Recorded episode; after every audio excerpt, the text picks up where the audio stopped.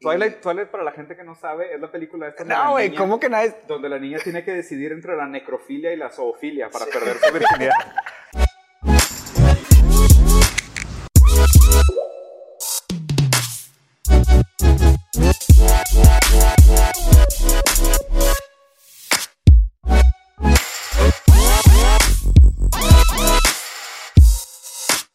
Estamos grabando otra vez otro episodio de Rosarín Bros. Nos habíamos tomado un long hiatus, un, un- un break muy merecido. Tuve una crisis existencial. Consideré diferentes alternativas. Ninguna funcionó. Acabé otra vez en los videojuegos.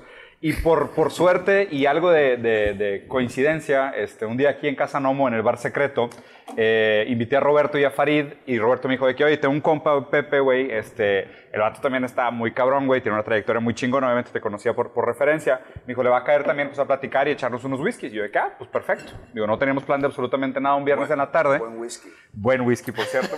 Le cayó Pepe y inmediatamente hicimos clic. O sea, la neta, la plática inmediatamente estuvo súper chida. Al parecer tenemos demasiados gustos en común. O sea, mucho la literatura que, que te gusta, las conversaciones, el tipo de temas fue como que anillo al dedo. Y pues dije, oye, pues está perfecto, güey. O sea, la verdad es que necesitábamos una excusa para retomar el programa. Digo, Mateus como que también tiene el mismo gusto por el tema de literatura, por el tipo de, de autores que a ti te gustan. Entonces, pues me tomé la libertad para invitarte. Pepe, muchas gracias por venir, dude. Muchas gracias. Neta, güey. Muy cool. Bienvenido. Es un placer porque yo sí he escuchado varios episodios de Qué chido. podcast. Means a lot. Sí. Este, me lo recomendó mi hermano, de hecho. Y mi hermano tiene 26 años. Ah, ok. Entonces me dice, oye, deberías escuchar a estos güeyes. Y yo sabía de ti por, por Roberto y por Farid. Ya. Y lo empecé a escuchar y dije, oye, pues sí, sí, traen buen contenido. These guys are verdad". crazy. Sí, sí, sí, está medio loco. Sí, y luego me invitas Pues y es me la pongo idea. nervioso de que... ok, sí, güey, ¿De qué vamos a hablar? no? tengo que estudiar. Tengo que agarrar libros. Porque luego van a, que- en ridículo. No, hombre, No, no te la vayas. No, nosotros impro y aparte improvisamos absolutamente. Digo, digo, lo bueno de esto es como, we have no agenda.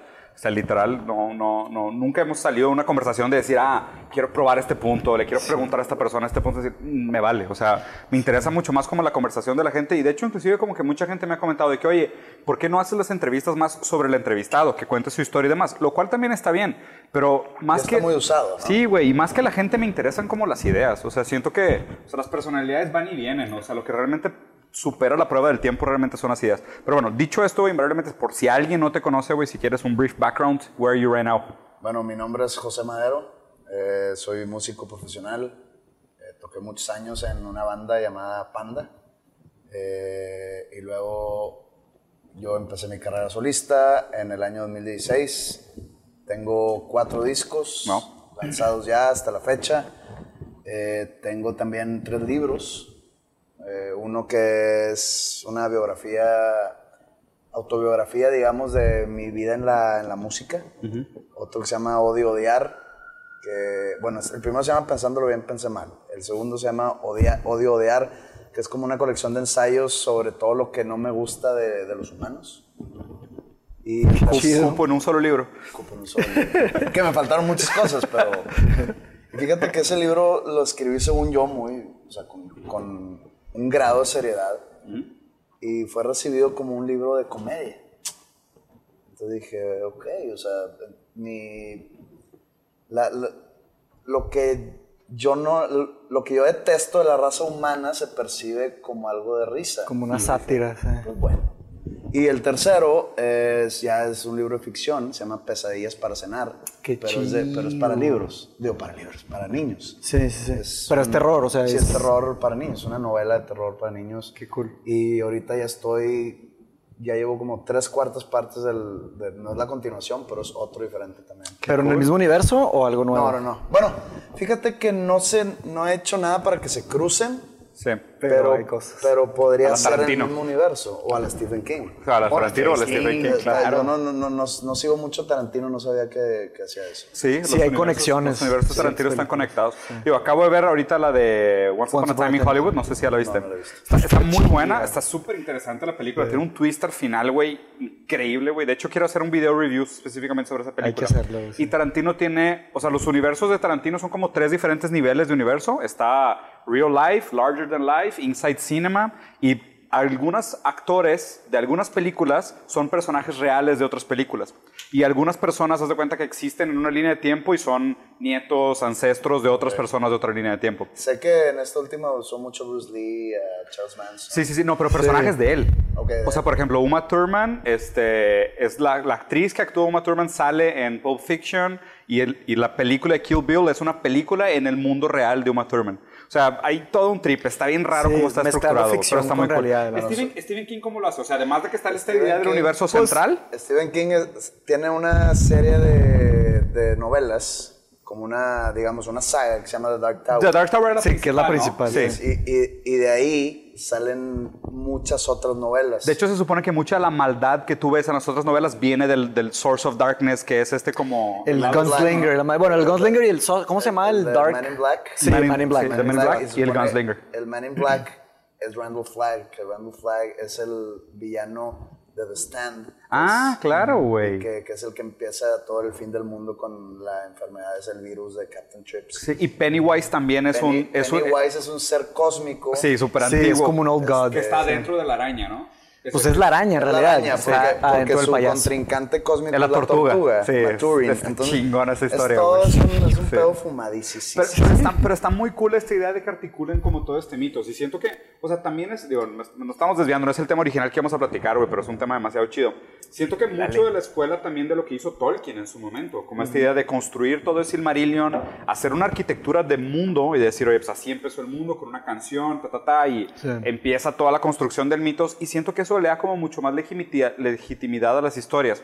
Digo, me gustaría que platicara también un poquito el proceso creativo de escribir, porque tú también estás escribiendo un libro. ¿no? Sí, Y pues sobre yo. terror también. Sí, es un. O sea, a mí siempre me ha fascinado el terror. La neta, o sea, no sé explicarlo exactamente. Desde chiquito me, ten- me daba mucho miedo Freddy Krueger y Jason y esos los típicos. Pero después de que. No sé si se acuerdan de. de Exorcista y profecía. Claro, güey. Pero de que la mancha voraz y esas cosas de la Think of Outer Space, como que cosas así cósmicas y la madre. Y fue una fascinación que siempre he tenido y siempre he leído mucho, pero me metí mucho a Lovecraft y pues digo, los juegos de, de Bloodborne y Dark Souls, todo eso, Call of Cthulhu. como que Está bueno siempre... el, Blo- el Bloodborne. Ah, está Es que me lo No, recomendó. güey. No, Es la, Vas es a- la, vas a cuenta, perder la razón, güey. Es la mejor este, representación de lo que es Lovecraft. Claro. O sea, en, un, en una porque yo obra jugué de arte. Call of Cthulhu. Ah, que es de investigación, de un detective. Investigación, Pero no hay combate. Claro, Es eh, pura investigación. Eres un detective y Está vas... bien, bien, ¿Sí? bien. Qué chido. Juega Bloodborne, no te lo puedo recomendar Sí. más. Digo, yo lo jugué, yo, o sea, yo tuve problemas con ese juego emocionales, o sea, literal, había Sí, partes del juego que te.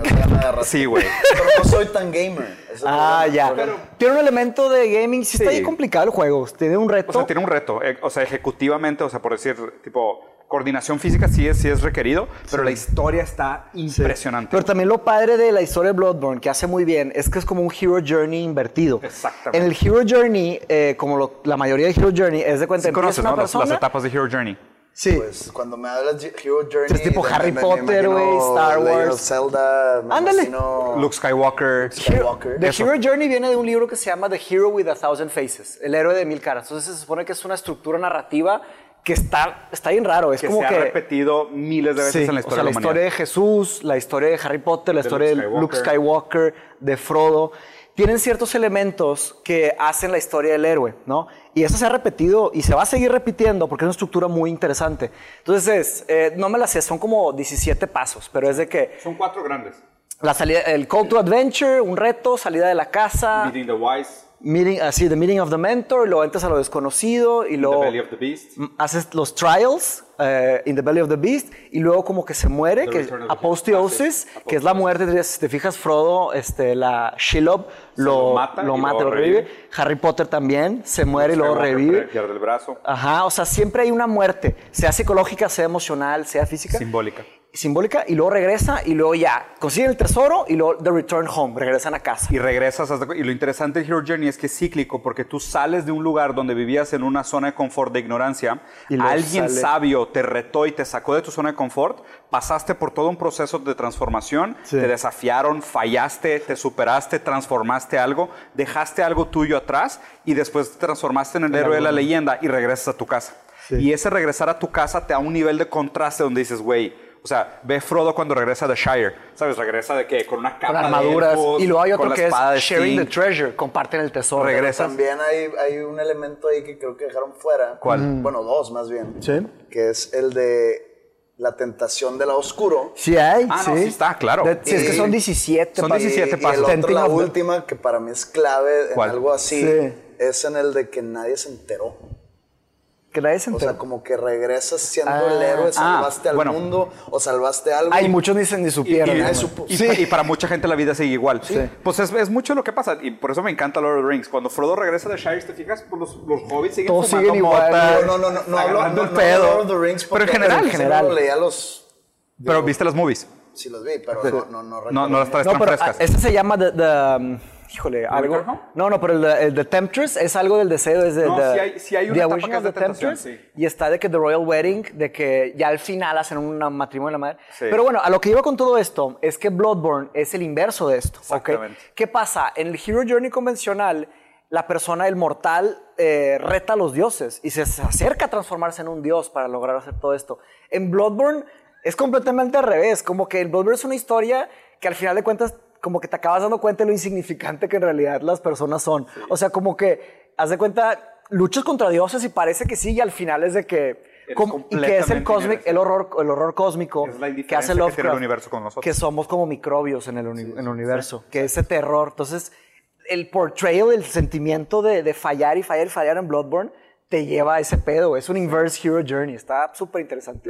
¿Sabes qué? checar, Y- sí, un ando buscando uno nuevo, porque estoy clavado desde hace mucho tiempo con uno que nada más no me engancha, que se llama The Evil Within. The Evil Within no lo sacó. Es medio de terror también, ¿no? Es- es- Sí. Totalmente. No, hombre. pero Oye, pero sacaron el 2. Yo les tengo una pregunta. ¿Qué, qué creen que es que les despierta tanto ese interés por el terror, por ejemplo? A ver. ¿De dónde nace? Fue eso? culpa de mi papá.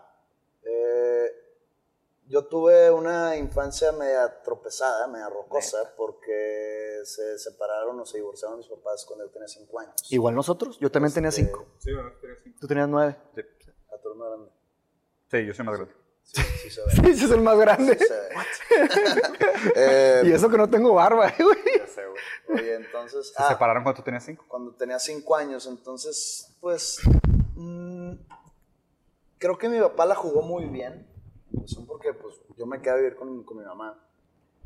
Y, y, pues mi papá estaba, estuvo ahí para nosotros, para mi hermano y para mí, eh, en los tiempos que le pres- nos prestaba eh, pues, nuestra presencia a mi papá. Entonces él nos llevaba mucho a... Él, él se quería salir de aquí, de Monterrey, mientras nos tenía.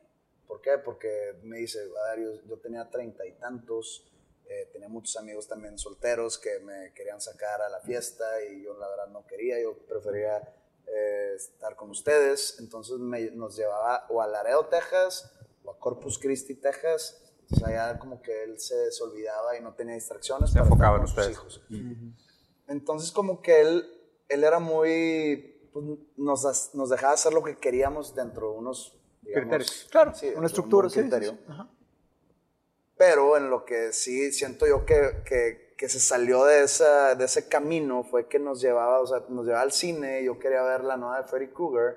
O la, me acuerdo, la primera vez que me llevó, la, la primera de Friday the 13 que me llevó era la, era la 7, la de New Blood. Ya. No me acuerdo qué año era, como 8, 7 o algo así. Sí, sí, No, sí, pues ahí. quiero esa y la madre, y nos metía. A O sea, la yo- madre. Yo, de 7 y mi hermano de, de Seis, no, de cuatro. güey. Yo los veía con Simone, nuestra prima. claro, güey. Entonces ¿no? nos metía a ver las películas de Jason, de Freddy Krueger.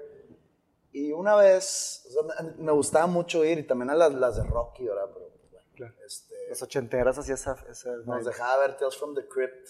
en Ah, las tele. noches en el hotel, pero nos Sí. tapaba los ojos. Que era de Nickelodeon, ¿no? No, era HBO. Ah, HBO. HBO. Oye, ¿sabes qué? sí. Digo, no, a mí me gustaba porque, porque digo, como todo un prepuberto, pues como que salían chavas enseñando. Sí, y- siempre había un elemento de que... Cuando mi papá se iba, se iban a salvar De que del hotel gente o algo. decapitada sí, senos no. Sí, Así es sí, que- de que, ok. Sí, me topaba los ojos Siempre en hay un elemento de en eso, las películas de, sí. de Friday the 13, pues salían... Eran los teenage Sí, claro, slashers. Sí, de era- que eran los los- perseguían. los Pues salían, Sí. salían muchas chavas enseñando Sí. y mi papá me tapaba los ojos. Pero De que no, no, no, ya, ya, la- ya se la está comiendo, ya, ahora y, está. ahora está. y- y- y- y al mismo tiempo me dejaba ver decapitaciones y asesinatos raro así ese super pe- gore. Qué chido, Entonces güey. ahorita digo, pues no entiendo eso, pero pues bueno. ¿Dónde está la raya? O sea, Pero donde sí marcó ya mi vida fue que cuando cumplí nueve años, en mi cumpleaños número nueve o el 10, no recuerdo, me llevó No, aquí no, al we're cine. fact check you, güey. me, me- me- me llevó aquí al cine a, a Plaza Fiesta cuando nada más había dos, dos salas. No sé si ustedes vivían aquí. sí, No claro. acuerdo, sí, pues me acuerdo el. Sí, Plaza y ¿Valle Cinemas? Cinemas. ¿O cuál? Estaban No, esas no, dos. Plaza Fiesta San Sí, Agustín. Plaza Fiesta San Agustín. Pero ya vivíamos aquí, güey. No, En pues llegamos en, el el, 8990. llegamos No, en el no. 92. No, llegamos en el 92. Ah, ya, Este, ya. ahí nomás había dos salas. Ahorita Después cada cine de que ya. 23 salas. y nomás. Ya, sí, Nomás sí. había dos. Sí.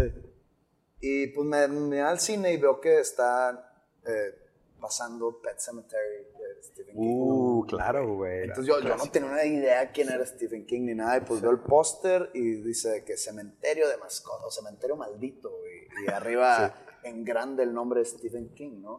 Y luego sale como que la, en el póster salen los ojos de, De la niña. de Victor Pascal.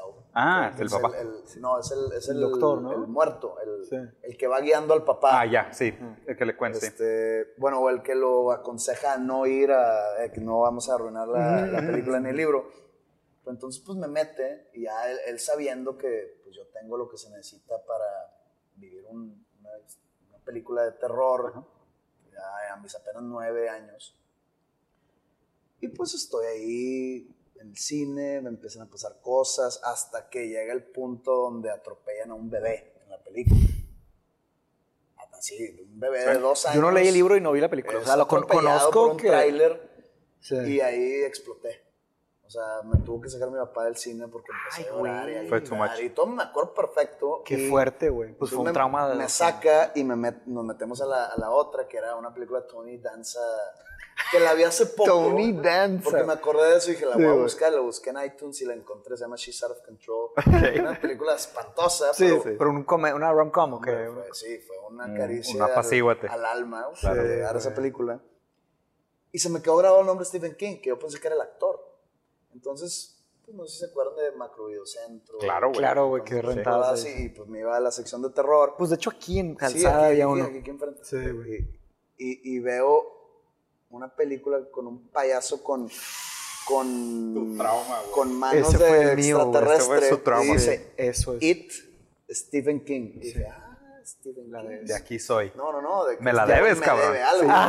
Me la debes. Entonces dije, pues me voy a vengar. Y, Ah, me- güey. y- la rento. Lo voy a dominar ese... ese- Y otra vez me venció, güey. O sea, en ¿Neta? el piso, güey. No puedo dormir con la luz Es apagada. que para mí, las de It, no sé si es un tema de, de- infancia, pero las originales me dan más miedo que las de ahorita. Mucha gente Ah, me ha dicho lo inverso. No, Por- no, no se compara. Tal vez es por la experiencia, yo creo, ¿no? Es- es- yo creo que es la edad en donde lo viste. Sí, exacto. Si ves la original ahorita, Pero yo la vi ahorita, ahí te va. Cuando salió la de It ahorita, nueva, yo estaba, yo estaba en Londres en lo de la maestría y estaba completamente solo. Y haz de cuenta que iba a hacer la de It y la iba a ver al cine.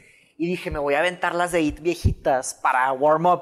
Y las vi, todas las de It, solo en la oscuridad, así de que... Y sí me ponía bien de que, bien nervioso, tenso, güey, y la eh, dormida. eh, pa- para mí el, el, el, el Pennywise original, bueno, el, el, El actor. El, el actor. Es el una actor chulada, está sí, es con una esos chulada. ojos, güey. Que, que, que, que este güey, Y la el, sueco también Es es, muy bueno. bueno. También Sí, trae, sí. Pero eso eh, ya lo satirizaron mucho. Sí, ya es demasiado mucho Hollywood. CGI. demasiado, demasiado Marvel. Yo también exactamente. Y trae mucho Marvel. CGI, mucha compu. El original era puro maquillaje, güey. Y, y globos que explotaban con sangre y, y no entendías Vamos, qué estaba pasando, güey.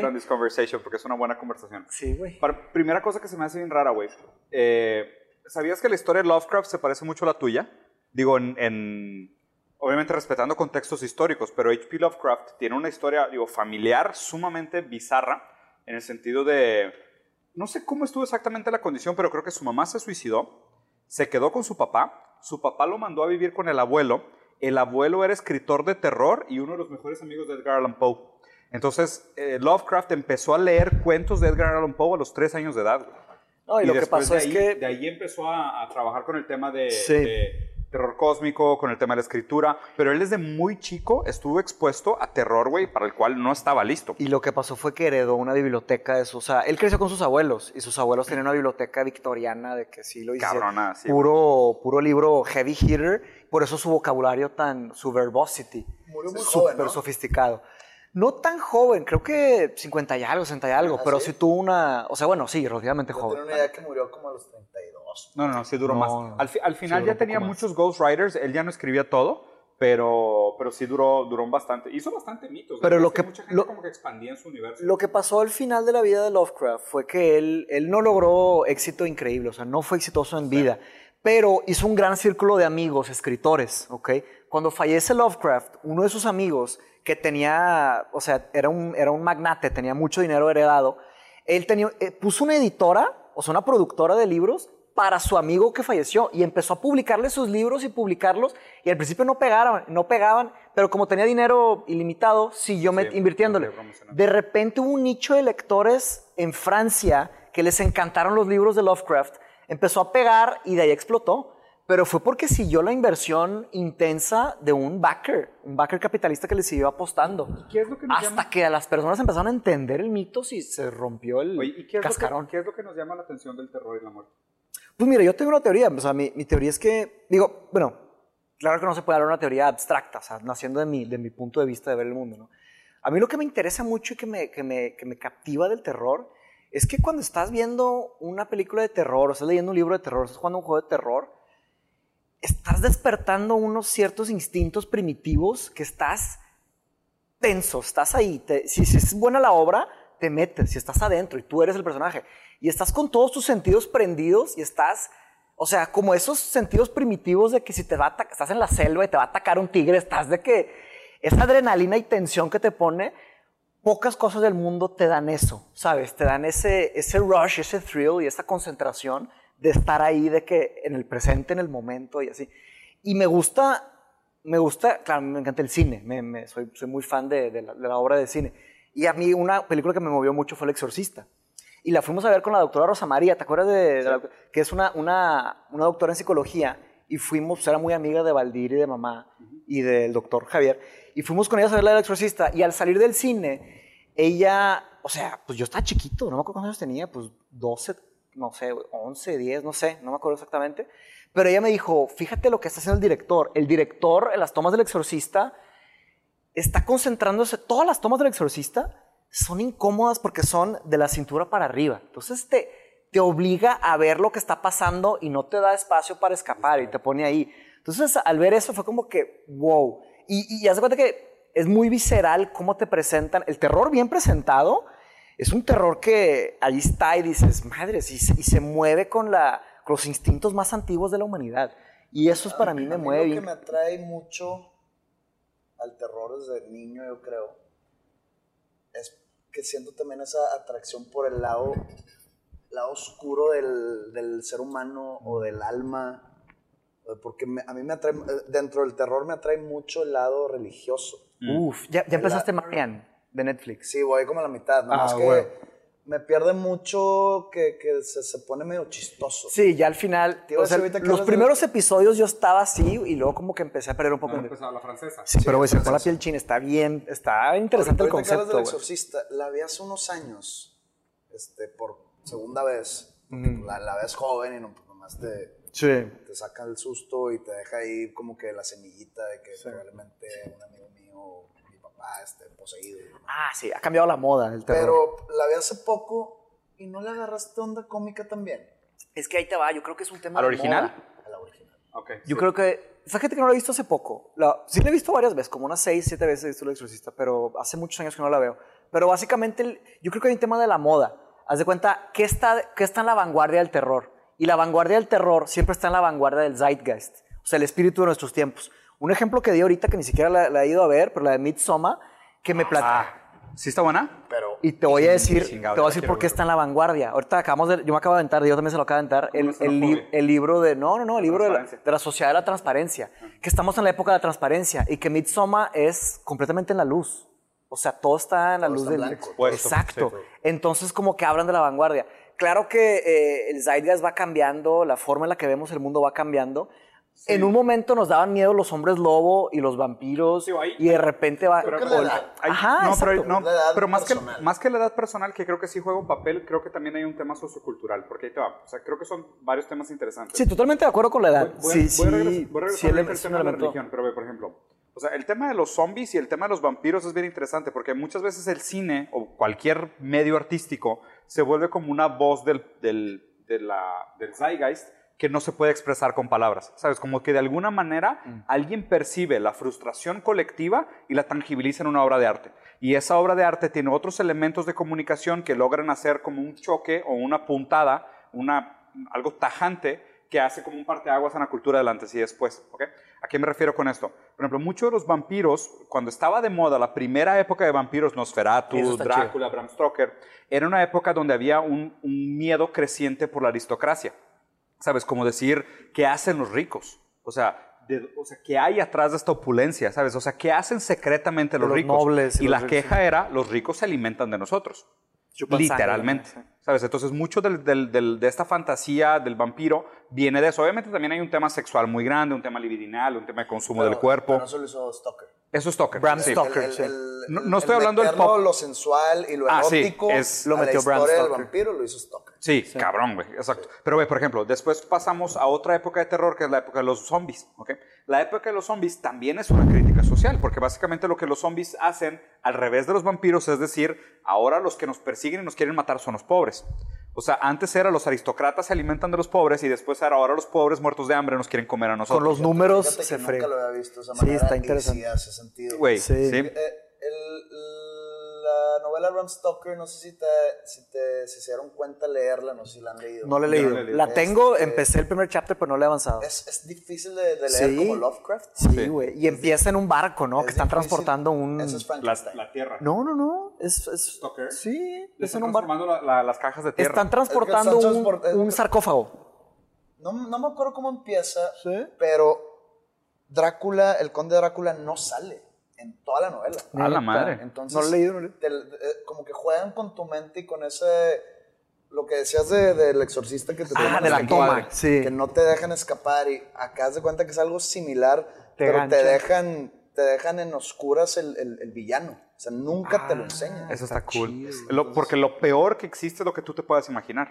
Está O sea, no- no Exactamente. Es que, y de hecho creo que de ahí viene justo el punto de por qué Lovecraft es tan exitoso cuando la gente logra superar la barrera del léxico y la barrera. ¿Por qué? O sea, Lovecraft dice, el miedo más fuerte es el miedo. Y el miedo más La emoción fuerte... más fuerte es el miedo. Sí, perdón. Sí, el- la el- emoción más- la emoción más fuerte es el miedo y el miedo más fuerte es el miedo a lo desconocido. ¿Por qué? Porque vamos a suponerlo así. De, la manera como nosotros entendemos el mundo de forma simbólica o de forma representativa, tú proyectas tu entendimiento, tu subjetividad, tus traumas, tus deseos sobre el vacío de las cosas. Entonces, hay, una, hay una cosa interesante entre mientras menos conozco, más proyecto. Porque yo tengo que llenar el vacío del entendimiento con conocimiento o con ideas o con conceptos. Pues Lovecraft lo que hace muy bien es decir, es que allá afuera existen unos demidioses que son gigantescos y tienen formas absurdas y maneras que desafían la gravedad y formatos que cambian las cosas. Y como la gente no tiene idea de cómo describirlos o cómo relacionarse con ellos, ese no saber es lo que nos causa un pánico paralizante. O sea, ese no saber es lo que realmente es muy miedoso. Y de hecho, muchas de las películas de terror antiguas hacían eso muy bien, que era, no te voy a enseñar el malo, te lo vas a imaginar. Y es lo peor que te puedo hacer, güey. Pero, y luego ya llegaba el punto donde te lo enseñaban. Que siempre era como que... Siempre eh, que... Sí, it's not as bad as I thought. Y siempre es, no era tan malo como me lo imaginaba. pas- pasó, creo que los primeros en hacer eso fue Steven Spielberg con Jaws. Sí. Ah, sí. Y con ten, ten, ten, Sí, ten, ten, y nada más te imaginabas. por, ansiedad. por eso fue un éxito esa película Híjole, y por eso me encanta esa historia. es considerada, porque yo no la considero una película de terror. ¿Joss? Sí. Eh, de hecho, es dice- dicen que es una crítica política, ¿sí sabías? No. Híjole, ahorita te paso el análisis. Bueno, en- entonces, e- esa película pasan fácil una hora y cuarto sin, que, sin enseñar al tiburón. De Nada más sí. eh, lo- usan mucho la perspectiva de la cámara como si fuera el tiburón y la música que causa Sí, y, tensión. y te claro. acuerdas que haz de cuenta que no, eh, hubo un error de presupuesto y no les alcanzó el de este y tuvieron que ingeniárselas. Y esa es la genialidad de Spielberg, que se le ocurrió una forma creativa de captivar al- a todo el público que captivó sin usar tanto presupuesto. Hay- hay una- Nada más sin enseñar al malo y usando música. Está Hay, hay una teoría bien interesante genial. sobre Just que acabo de ver que, que dice que es una crítica a la mala administración de los recursos públicos. Porque hay un personaje que es como el alcalde, Sí, sí, sí, que, que claro. siempre es de que como que no quiere gastar y según él no es un no, problema lo del ah, tiburón. no, que no quería, que no quería hacer público el problema del Ah, tiburón, exacto, por, por la imagen política. gente, vamos, turismo, vamos- por el vamos a perder turismo. Es- Está increíble ese análisis, güey. O sea, realmente lo que te ponen también es, no hay nada más vil que el ser humano. O sea, Sí, por, chido. ¿por qué? Porque el animal, o sea, ¿qué puedes decir de un tiburón? El tiburón mata Está por cazando, hambre. güey, sí. o, sea, o sea, no tiene moral, o sea, no tiene ética, no tiene conciencia. Pero el otro patán que no quiere quedar mal, que está dispuesto a sacrificar turistas Se por tal que no se le caiga el chorro, negocio, sí. él es el verdadero el villano de la historia. villano, ¿Sabes? sí. O sea, el, el verdadero villano es el alcalde, que se me hace bien cool. Fíjate que, que Stephen King, hablando de H.P. Lovecraft, Sí. digo, yo soy muy, muy, muy, muy fan de Stephen King. Sí. Y caí a Lovecraft por Stephen King, porque es, uno sí. de sus, Es uno de sus referencias. La biografía de. Stephen King me movió mucho. Me movió mucho. On Writing, sí, su primera parte, cómo cuenta su historia. Pero ahorita Tengo platicamos. que retomarla porque la Sí. leí en español. Sí. Y Sí, de es mi parte, sí. porque no soy de los que le gusta leer libros en su... en- Ah, En ya, una te segunda gusta leerlo. en- traducción. En, una traducción. Claro, sí, sí, tiene, Este- sí hay un elemento de traducción que se Digo, pierde. yo, un yo nomás manejo dos idiomas, Claro. entonces... no, pero este, pues en inglés tienes un infinito de. Casi y todo- español también. casi- español sí, e inglés sí. tienes De un hecho, infinito. Español e inglés normalmente es segundo, segundo lenguaje. Normalmente O es sea, primer orden. segunda- es primero o tradu- segundo orden. Traducción sí. de primer orden o segundo. Bueno, entonces, eh, él maneja mucho en sus historias, en sus novelas, en sus cuentos, que el verdadero villano, el verdadero terror es el ser humano. Sí, 100% de acuerdo. Entonces, y él pone, y, y creo que digo, lo percibo de él, pero creo que en cualquier historia eh, está esta, ¿cómo se le puede decir? Paradoja de que él usa personajes ordinarios en situaciones extraordinarias, en vez de al revés. Sí. Por ejemplo, las historias de Marvel son Personas extraordinarias. extraordinarias. Powerful, ajá, en lo- sí, nada más. Le ganan a todos, así. Claro. Entonces, Exacto. la y, y lo peor del, de, de- o, o cualquier historia de Stephen King que está más tensa, el verdadero villano siempre es el, el ser humano, Claro. que es el- el- lo más tenebroso y lo más oscuro que hay, en vez de algún ser cósmico como Sí, Pennywise. o hasta sea, en It, porque acuérdate que siempre empiezan a hablar y empiezan a salir todas las, las cosas, los arrepentimientos de cada personaje y, la a madre. fin de cuentas lo que hace es la- enseñarte lo que a ti te trauma de tu contexto de Ah, vida. sí. O sea, It se aprovecha del hiperrealismo y de la, ¿sabes? De lo vil que es tu día a día, tu contexto ¿Ya vieron la dos? familiar, tu contexto... ¿Y dos? No. Ya, ya lo vi. Casual, ¿Eh? ni- ni la he X. visto. Es, un- es una Pues película Hollywood. de superhéroes. Sí. Sí, de terror. Sí, Con Hollywood. niñitos y la madre. O ya son los adultos. Ya, no, ya son los adultos. Bueno, hay un mix. Ya. Pero en la, en la uno a mí se me hizo increíble. A mí sí la me gustó dos- la It. La, It la también. uno, sí- la uno sí me gustó mucho, la dos no la he visto. Y el niñito de Stranger Things es Ay, un es un- Esa- es de actor. Pero espérate, hay, algo- hay algo interesante aquí. El, eh, hablando específicamente del exorcista, y voy a aprovechar para conectar con el tema de religión. Sí. Muchas veces lo que hacen estas películas es hacerte sentir desamparado. ¿Sabes? Porque algo que juega muy bien el papel del terror es hacerte sentir esa desesperación.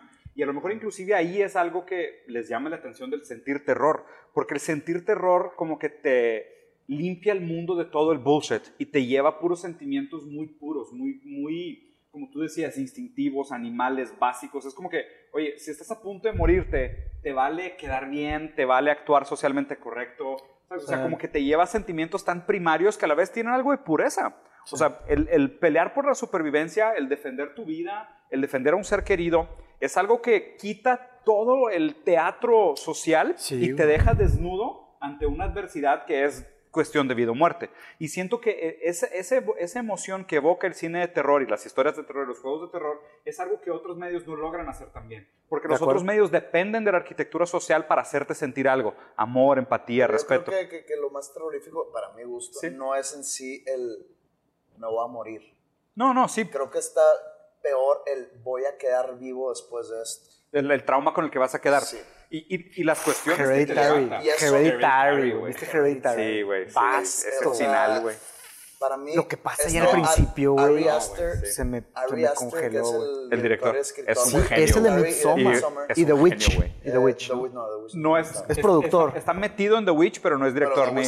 También está increíble. ¿No está metido en The Witch?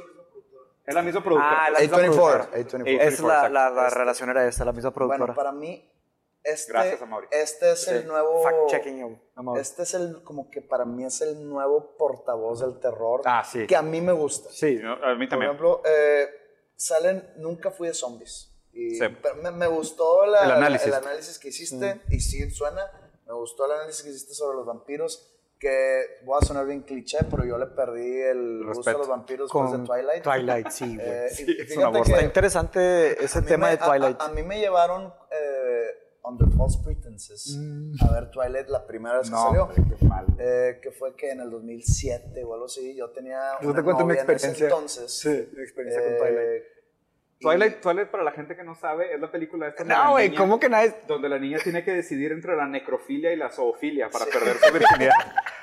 Entre acostarse con un lobo o acostarse con un cadáver. Básicamente esa, es, esa es la premisa de Twilight. Está bien interesante. Jesus.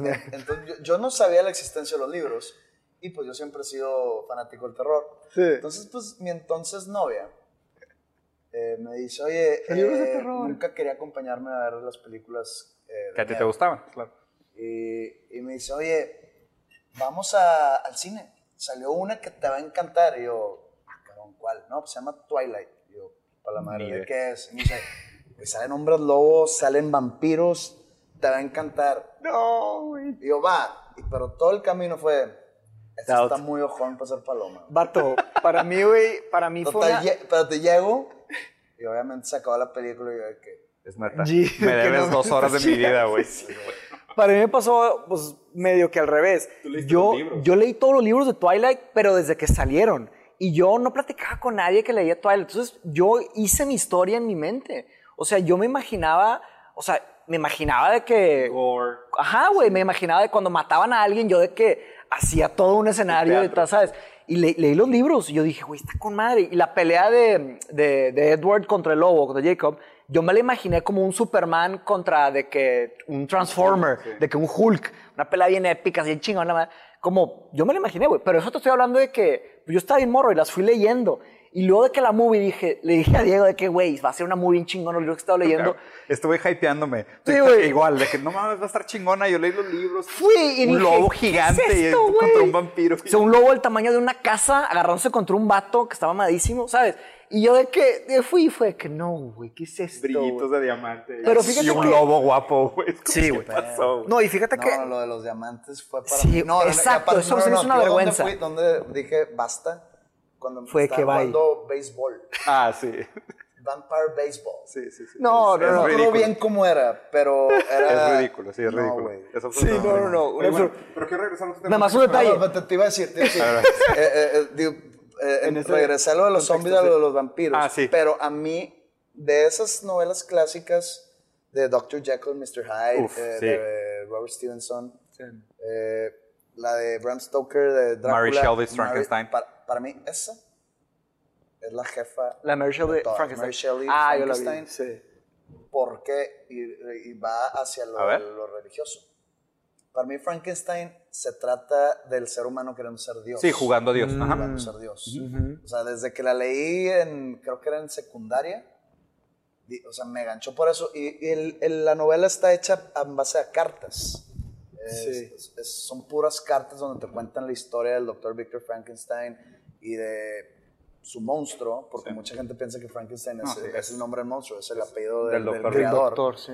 Frankenstein. Pero es como la- la- el mensaje de cómo el querer pegarle a ser Dios se te va todo. Backfire. Sí, sí, te- backfire. De hecho, te voy a corregir. El monstruo sí es Frankenstein. o sea, No, no, no. el, monstruo malo. es el doctor Ah, Frankenstein. sí, pero bueno, Saca hablo de la del monstruo literalmente. El monstruo pero, ve, el pero monstruo. ve- pero ve qué interesante cómo la verdad se esconde en el lenguaje. O sea, porque probablemente el, el- el- el- el que escribió la obra, él sabe que el monstruo es Frankenstein.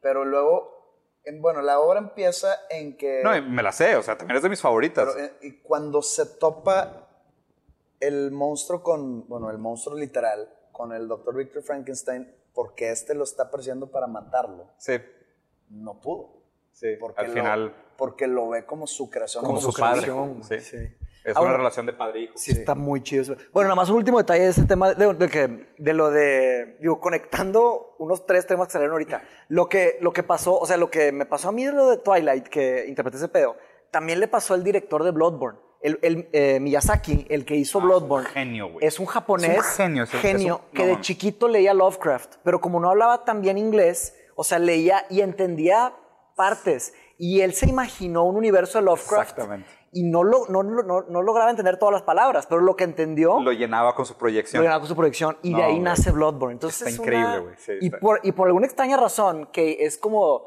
ironía. más pura. Ajá, es una ironía histórica, porque la idea de Lovecraft es que nadie entienda nada. y como él no entendía nada, Pero por eso funciona también. 100. Y exactamente Sí. es el mismo tema. Yo por eso digo, en la, o sea, en esos agujeros de subjetividad es donde nosotros más nos aproximamos de lo real. exacto, ¿Sabes? Porque, porque cuando tú tratas de ser completamente objetivo en la interpretación, algo sacrificas. Y, y Miyazaki, lo brillante es que él realmente nunca entendió Lovecraft. Y al no entenderlo, fue el único realmente que lo entendió. Porque Sí, nosotros tratamos de siempre regresar como a la sobreracionalidad. Cuando Lovecraft te decía, no, o sea, No hay cómo entender está esto. más allá de nuestra capacidad de entenderlo. Solo alguien que no lo entienda realmente está leyendo Lovecraft como él quería ser leído. ¿Sabes? Y este japonés no, no Miyazaki. podía Pero, leerlo. no- pero al no entenderlo, ¿no crees que pues, se pierde mucho la esencia de lo que te están comunicando? No, Pues porque, mira. porque la idea del terror es que tú llenes el vacío con tus propios miedos. Y claro, le cayó en las manos a un artista. Miyazaki es un artista. tiene un O talento sea, el nato. vato. Pero Nunca ve, he escuchado de él. Él, él hizo Demon- Bloodborne, Dark Souls. Demon Souls, Dark, Dark Souls, Souls. todos los tres de Dark Souls, Bloodborne, Sekiro. Sekiro, y va a sacar uno con, con George R. R. Martin, Se llama- con el de Elden, Elden Ring. Elden Ring, sí. Sí. O sea, es básicamente un creador de videojuegos. Sí, güey. De terror, puros De ter- videojuegos de terror. Solo de terror. Este Sí. güey es un genio. Sí. Genio. Lo que toca lo hace magia, güey. Pero bueno, quiero conectar con el tema de religión hablando específicamente del exorcista. Y, y después a, entrar al tema de religión per se, que se me hace un tema sumamente interesante. Pero está padre que empezamos por la idea del terror. Creo que mucho que lo, lo Para que mí están funciona- pegados. Sí, de a madres, güey. Religión y terror. Pero ahorita va por qué. Y, y estoy completamente de acuerdo con la premisa. La idea de por qué te da pánico pensar en una idea que desmonta la religión es que te quedas sin argumentos para estructurar el bien y el mal. ¿Sabes? O sea, como que mucho de lo que la gente se cuelga de la religión es como un argumento para explicar su propia ignorancia. Es, yo no sé por qué llueve, pues tiene que haber alguien que haga llover. Yo no sé por qué sale el sol, pues alguien tiene que ser que salga el sol. Oye, yo, yo no sé cómo castigan a los pecadores, alguien tiene que castigar a los pecadores. Cuando te dicen, ¿sabes qué? Nada de eso existe. Y no solo nada de eso existe, sino que el Dios ese que tú pensabas que era omnipotente no lo es. O sea, hay otras fuerzas tan poderosas o más poderosas que Él, se te desploma tu realidad, güey. Y ese es un sentimiento de pánico absoluto. Yo no creo que la fe se desplome. A ver. Cuando la fe, hay personas están muy arraigadas Ah, sí. a sus fe, a sus que creencias. lo van a negar antes de que se le desplome. Que yo puedo llegar y les... le- Y les das si- pruebas si irrefutables. pruebas irrefutables, fehacientes de que Jesucristo no existió. No lo querrían No, hacer. me van a decir, Sí. es- no, estás mal. Claro. Estás Y- mal y sácame de ahí. Y construyendo en este, en este punto también, hasta mucha gente que se dice que son ateos o agnósticos tienen éticas eh, católicas cristianas. Exactamente. Que, o sea, todavía siguen viviendo con moralidades, aunque digan de Aunque que digan sí, ser ateos, siguen siendo. moral sigue siendo entonces, católica. que eso es la, es la base. de No, la porque religión. es, es diferente ser una buena persona por naturaleza a ser una buena persona por seguir un código Sí. Que Que es, dictado Hay por un, la Biblia. hablado hay un gran filósofo, ética, hay un gran filósofo que fa- falleció en 2017, Derek Parfit. De hecho, hemos hablado de él, Sí. su historia de Oxford y todo. Él, él dedicó su trabajo filosófico, una carrera impresionante, a, a un tipo de moralidad que está libre de la religión. O sea, tiene un libro que cambió la historia de la moralidad, la historia de la filosofía en ese, en ese campo, que se llama Reasons and Persons, razones y personas. Todavía estamos muy cerca de su muerte como para poder entenderlo, o sea, como para poder que el mundo entienda sus ideas. Pero él, haz de cuenta, hablaba de que sí existe una moralidad, moralidad objetiva, pero no es una moralidad que tiene que ver con religiones. O sea, sí existe una tal cosa como bien y mal. pero- Pero, espérate, nada más, más para concluir ese tema. El, el gran problema es que eh, la forma en la que, la, la- digo, estoy hablando de religión católica y cristiana porque es la que nos tocó a nosotros, en este lugar del mundo. Como latinos, Todo- yo, yo veo que todo está basado muchos en lo comparten. mismo. Claro, Muchos sí, comparten muchos, muchas muchos cosas, comparten. sí. Pero el tema es que son como ciertos sistemas. Systems of belief. Sí son sistemas de, de- de control de cierta manera. Son sistemas para que, para que la gente no empiece a preguntar tantas cosas, como que de safety. Este, y, y, bueno, disculpen, pero para mí es muy difícil hablar de religión sin hablar de Nietzsche. O sea, para mí